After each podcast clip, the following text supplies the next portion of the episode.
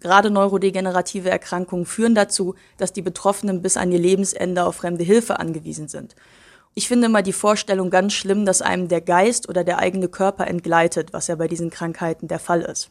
Und ich habe damit auch persönliche Erfahrungen gemacht mit meinem Opa. Mein Opa ist nämlich sehr gut darin, mich den ganzen Tag auf Trab zu halten. Wie zum Beispiel schon etwas länger her, vor Corona, als ich von einem langen Tag in der Uni nach Hause gekommen bin und mein Opa saß mit drei fremden Männern am Tisch und hat sich über die Bibel unterhalten. Und ich habe mich gewundert, weil ich dachte, der ist doch überhaupt nicht gläubig. Was, was macht er da? Hat sich dann rausgestellt, dass der Fernseher kaputt war und mein Opa fürchterliche Langeweile hatte. Und als dann die Zeugen Jehovas geklingelt haben, hat er sie unter der Bedingung reingelassen, dass einer Kuchen holen geht, einer Kaffee kocht und der dritte den Wohnzimmertisch aufräumt, was er eigentlich für den Tag machen sollte. Ja, ist auf jeden Fall clever, mein Opa. Synapsen. Synapsis.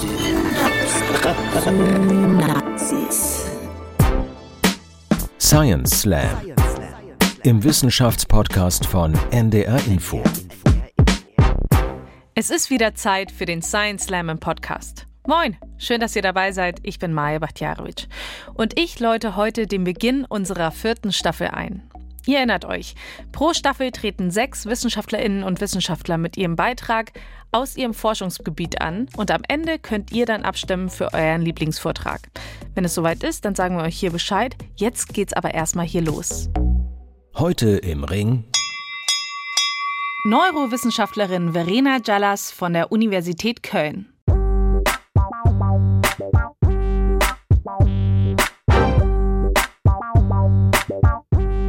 Verena Jallas forscht an der Uniklinik in Köln im Bereich Nuklearmedizin. Hi Verena. Hi, schön, dass ich heute hier sein darf. Schön, dass du da bist. Sag mal, Nuklearmedizin, erklär das doch mal bitte kurz. Ja, also im Grunde genommen bin ich nicht direkt in der Nuklearmedizin, sondern wir sind im Gebäude der Nuklearmedizin, weil wir das nutzen, um im Grunde genommen dem Gehirn bei der Arbeit zusehen zu können. Mhm. Wir können bei der Forschung ja nicht einfach den Kopf aufschneiden und reingucken und ähm, dabei Menschen zugucken, wie sie halt irgendwelche Aufgaben machen, sondern wir müssen das von außen machen. Und dafür gibt's verschiedene bildgebende Verfahren und dafür brauchen wir teilweise auch so leicht radioaktive Substanzen und deswegen sind wir in der Nuklearmedizin. Und was genau guckt ihr euch dann an? Also ihr gebt dem Patienten radioaktive Substanzen und dann schiebt ihr sie wahrscheinlich in eine Röhre rein und wie geht's dann weiter? Genau, also es gibt ganz verschiedene bildgebende Verfahren. Das, was wahrscheinlich jeder von uns kennt, ist Röntgen, womit man Knochen sichtbar machen kann. Dann gibt es MRT-Geräte, das sind diese furchtbar lauten Röhren. Damit kann man vor allen Dingen strukturelle Aufnahmen machen. Das kennen wahrscheinlich die meisten bei Sportverletzungen. Man wird in die Röhre reingeschoben und am Ende weiß man, ob das Band gerissen ist oder nicht.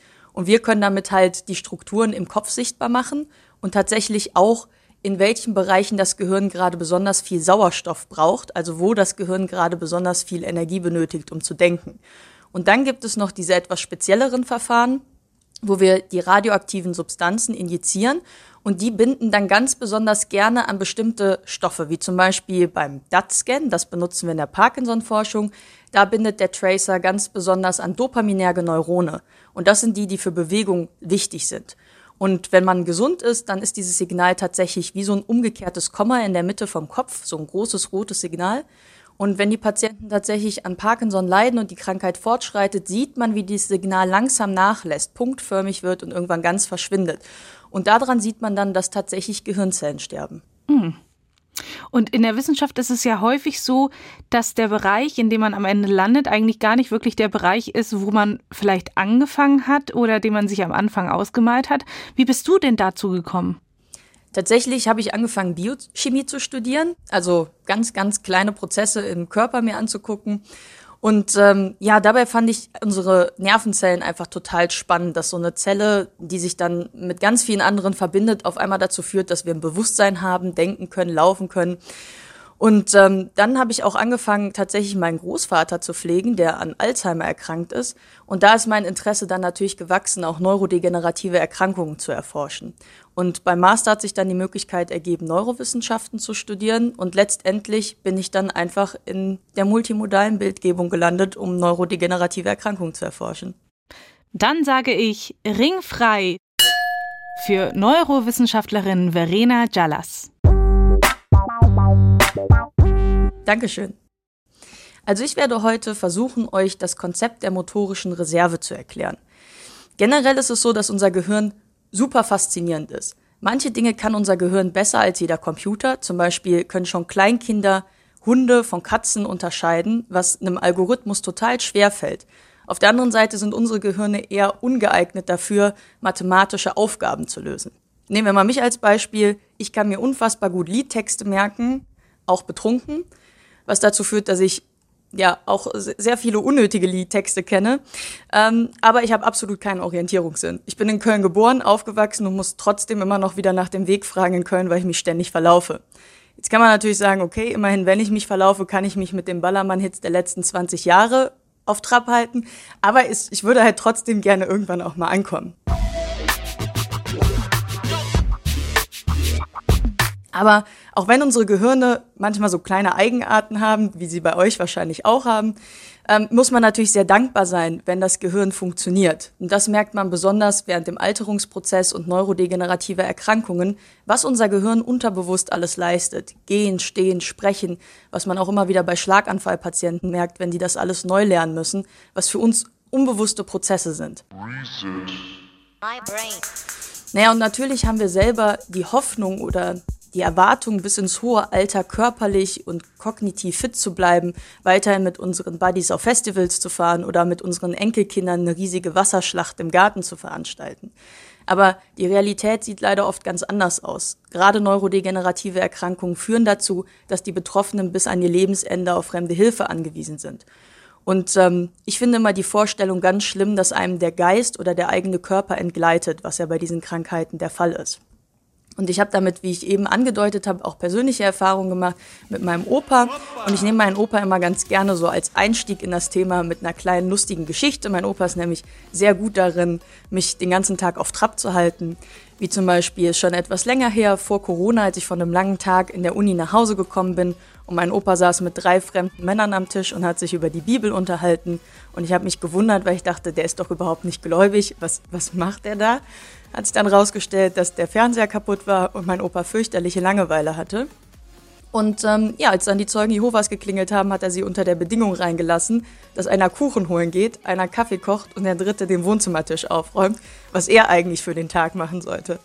Ja, ist auf jeden Fall clever, mein Opa. Und ich dachte mir nur so, oh Gott, wie werden wir die nur wieder los? Aber es hat mein Opa auch ganz clever gelöst bekommen, indem er den einen Zeugen Jehova fünfmal innerhalb von drei Minuten gefragt hat, was machen Sie eigentlich so beruflich und tragen Sie den ganzen Tag dieses Buch mit sich rum? Und ähm, ja, da haben die Zeugen Jehovas anscheinend gemerkt, dass äh, sie bei meinem Opa nicht so richtig weiterkommen und sind dann etwas frustriert wieder abgezogen. Und ähm, ja, das ist eine lustige Geschichte und ich muss auch sagen, ich habe sehr viele schöne Dinge mit meinem Opa erlebt und kann es auch jedem nur empfehlen, möglichst viel Zeit noch mit den Großeltern oder den Eltern zu verbringen. Aber die traurige Wahrheit ist natürlich, wir haben keine Medikamente gegen neurodegenerative Erkrankungen. Bei Alzheimer gibt es jetzt einen Hoffnungsschimmer mit einem neuen Medikament, aber da muss man natürlich auch noch abwarten. Das kann die Krankheit vielleicht verlangsamen, aber leider nicht verhindern. Und bei Parkinson haben wir leider noch nichts. Das heißt, die Neurodegeneration, das heißt das Absterben der Hirnzellen, nimmt immer weiter zu mit fortschreitender Krankheit, die Symptome auch, und am Ende steht dann leider immer unweigerlich der Tod. Aber da das Ganze ja hier eine lustige Veranstaltung sein soll und äh, Menschen für Wissenschaft begeistern soll, äh, möchte ich dann heute das Konzept der Reserve erklären, weil das bietet tatsächlich allen von uns ein bisschen Hoffnung. Und Reserve gibt es in allen neurodegenerativen Erkrankungen. Sie heißt immer nur anders. Bei Alzheimer heißt sie kognitive Reserve, weil dort besonders die Denkleistung, also die kognitiven Funktionen eingeschränkt sind. Und bei Parkinson ist es die motorische Reserve, weil dort die Bewegungsfähigkeit am meisten eingeschränkt ist. Okay, Jetzt habe ich irgendwas von zunehmendem Gehirnschaden, also Neurodegeneration gesagt. Und als Wissenschaftler müssen wir das natürlich irgendwie messen können. Und wie ich eben im dem Anfangsgespräch schon angedeutet habe, haben wir verschiedene bildgebende Verfahren, die wir dafür nutzen können. Wie zum Beispiel das DAT-Spect, wo wir den radioaktiven Tracer nutzen, um die dopaminergen Neurone im Gehirn sichtbar zu machen. Und damit können wir dann messen, wenn das Signal groß ist, dann ist alles gut, dann ist die Person gesund. Je weiter das Signal abnimmt, desto ja, desto weiter fortgeschritten ist die Krankheit und desto stärker sollten auch die Symptome sein. Und da Wissenschaftler Geraden lieben, kann man das Ganze natürlich mit einer Geraden darstellen. Es würde dann bedeuten, dass wenn noch nicht viele Gehirnzellen abgestorben sind, also der Gehirnschaden gering ist, auch die Symptome ganz klein sein sollten oder ganz gering. Das heißt, wir gehen von unten links nach oben rechts. Oben rechts würde dann bedeuten, dass der Gehirnschaden stark ist, wir viele Gehirnzellen verloren haben und dementsprechend auch die Symptome stark sein sollten.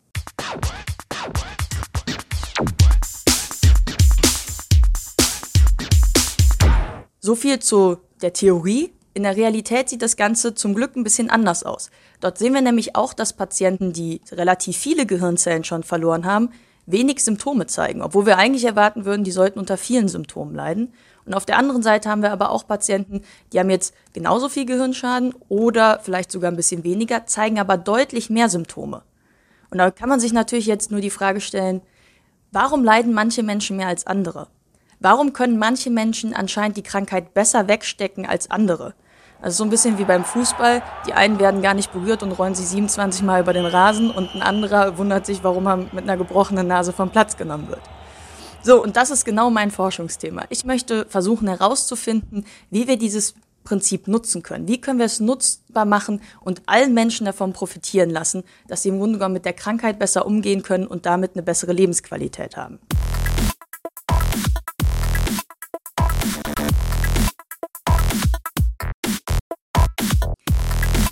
So, das heißt, das Konzept der motorischen Reserve besagt im Grunde genommen die Fähigkeit, die Folgen von Hirnschäden, die das motorische System betreffen, kompensieren zu können.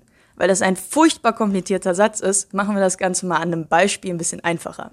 Wir nehmen mal Mathe-Ersti. Ja, wir haben unseren kleinen Mathe-Ersti und der Professor stellt ihm jetzt eine Aufgabe. Und der Ersti, der kann die Aufgabe genau auf eine Art und Weise lösen. Der holt seinen Rechenschieber raus und schiebt so lange an seinem Rechenschieber rum, bis er das Ergebnis ablesen kann. Auf der anderen Seite haben wir natürlich unseren Prof. Und der Prof, der ist natürlich total gut in Mathe und der kann das gleiche Problem auf 500 verschiedene Wegen lösen. So, jetzt kennen wir das alle, uns fällt irgendwas runter, wir bücken uns und dann hauen wir uns ganz fürchterlich den Kopf an der spitzesten Ecke vom Tisch an. Aua. Jetzt haben wir leider einen Hirnschaden. Wo? Mathezentrum. Es trifft nämlich leider immer das Mathezentrum bei sowas.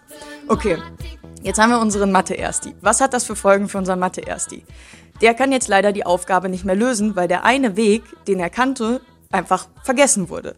So, jetzt kann man natürlich sagen, wenn du nutzlos bist, kann man in Gruppenarbeiten nicht ausgenutzt werden. Aber auf der anderen Seite für eine Klausur ist es natürlich dann doch eher schlecht. Gehen wir wieder zu unserem Professor. Unser Professor hat jetzt vielleicht 100 Wege vergessen, wie er die Aufgabe lösen konnte. Er kann sie aber immer noch auf 400 verschiedenen Wegen lösen.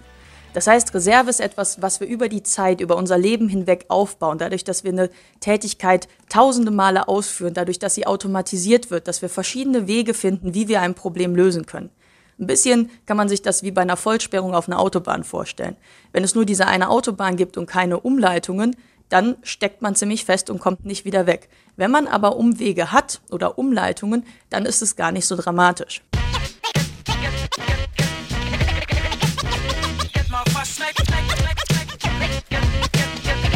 Okay, jetzt nachdem wir verstanden haben, was das Konzept eigentlich besagt, müssen wir natürlich als Wissenschaftler erstmal rausfinden, wie können wir motorische Reserve eigentlich messen. Und dafür können wir dieses einfache Beispiel vom Anfang nehmen, als wir gesagt haben, ein gewisser Gehirnschaden oder ein eine gewisse Grad an Neurodegeneration sollte immer zu einer gewissen Symptomstärke führen. Und dann können wir Patienten einteilen und können sagen, okay, dieser Patient hat genauso viele Symptome, wie ich aufgrund des Gehirnschadens erwarten würde. Dann haben wir einen anderen Patienten, der hat viel, viel weniger, als wir erwarten würden. Da würden wir sagen, uh, der kann das richtig gut wegstecken, der scheint eine hohe Reserve zu haben. Und auf der anderen Seite dann Patienten, die sehr viel mehr Symptome zeigen, als wir erwarten würden, die können das nicht so gut kompensieren, die hätten da niedrige Reserve. Nachdem wir jetzt wissen, wie wir Reserve bestimmen können, müssen wir uns natürlich über die Langzeiteffekte Gedanken machen. Bevor wir viel Energie, Arbeitskraft und Geld in ein Forschungsfeld stecken, müssen wir natürlich abklären, ob das überhaupt eine Relevanz hat. Und wir haben deswegen geguckt, wie lange können Patienten von Reserve profitieren. Und wir und andere Arbeitsgruppen konnten zeigen, dass diese Patienten bis zu zehn Jahre eine deutlich höhere Lebensqualität haben und sehr viel weniger Medikamente brauchen, um ihre Symptome im Griff zu haben. Was natürlich schon mal super ist. Okay, also Langzeiteffekt ist gegeben. Jetzt ist natürlich die wichtigste Frage, was ist denn bitte im Gehirn von denen mit hoher Reserve anders als bei denen mit niedriger Reserve? Und da konnten wir zeigen, dass tatsächlich Patienten mit hoher Reserve mehr Gehirnzellen und bessere Verknüpfungen in den Bereichen hatten, die wichtig für Bewegung sind. Jetzt kann man sich natürlich fragen, okay, aber was fange ich denn jetzt damit an? Gut, die haben da mehr Gehirnzellen und bessere Verknüpfungen, aber wie komme ich denn dahin? Und da haben Studien gezeigt, dass besonders Bildung und Sport, es tut mir leid, wenn ich das sagen muss, aber ja, Sport ist extrem wichtig, um Reserve aufzubauen. Menschen, die hochgebildet waren oder ihr Leben lang viel Sport gemacht haben, die konnten die Folgen von Hirnschäden einfach besser abmildern. Jetzt fragen natürlich manche ja so, aber stopp, stopp, stopp. Wie, wie kommt denn jetzt Sport und Bildung in mein Gehirn und macht da, dass irgendwelche Verknüpfungen anders sind? Das, das müsst, müsst ihr mir erstmal erklären. Und dann gibt es jetzt einige Proteine, die anscheinend damit in Verbindung stehen, wie zum Beispiel BDNF. Das bezeichnen wir jetzt einfach mal als Schutzprotein, weil es einfacher ist. Und wir nehmen mal das Beispiel Schlaganfall. Unsere Gehirnzellen sind nämlich ziemliche Mimosen. Wenn jetzt es einer Gehirnzelle oder ein paar Gehirnzellen aufgrund des Sauerstoffmangels nicht so gut geht, geraten alle drumherum erstmal in Panik. Wenn dann die Gehirnzellen auch noch sterben, geraten die drumherum so sehr in Panik, dass sie einfach auch sterben. Was aber vollkommen sinnlos ist. Aber zum Glück haben wir ja unser Schutzprotein. Das sagt dann so, okay Leute, kommt mal ein bisschen runter. Entspannt euch, bleibt ein bisschen flexibel. Daraufhin verbinden sich die Gehirnzellen dann einfach neu und können dadurch den Verlust der Gehirnzellen besser ausgleichen. In diesem Sinne hoffe ich, dass euch der Vortrag gefallen hat. Und als Take-Home-Message ist natürlich, hört euch weiterhin den Podcast an. Finde ich eine super Sache und das strengt die Gehirnzellen an. Äh, ihr könnt das natürlich auch mal live angucken. Science Slams in Live sind auch sehr witzig. Und holt das Bier demnächst entweder aus dem Kühlschrank der Großeltern, die freuen euch wiederzusehen, oder beim Nachbarn. Bewegung ist nämlich wichtig. Dankeschön. Vielen Dank, Verena Jallas, Neurowissenschaftlerin an der Uniklinik Köln. An dieser Stelle nochmal der Hinweis. Äußerungen der Wissenschaftler und Wissenschaftlerinnen im Podcast Science Slam geben deren eigene Auffassung wieder. Der NDR macht sich Äußerungen zum Thema nicht zu eigen. Und ich habe noch eine Info. Für diesen Science Slam kooperieren wir mit Julia Offe, die die Science Slam auf der Real-Life-Bühne bundesweit organisiert. Alle Infos dazu, zum Beispiel Videos von den Slams auf der großen Bühne, findet ihr bei uns im Netz unter ndr.de/synapsen. Schaut mal rein, es lohnt sich. Gefällt euch denn, was wir hier machen? Dann freuen wir uns sehr über einen Daumen hoch, überall dort, wo ihr eure Podcasts hört. Habt ihr Feedback, Kritik, Anregungen? Dann schreibt uns eine Mail an synapsen.ndr.de. Ich bin Maja Bachtjarowitsch. Ich freue mich sehr, dass ihr dabei wart. Nächste Woche geht es weiter mit einer Synapsenfolge in gewohnter Form. Den nächsten Science Slam, den gibt's hier in 14 Tagen. Ich freue mich drauf. Bis dahin. Tschüss. Synapsen Science Slam, ein Podcast von NDR Info.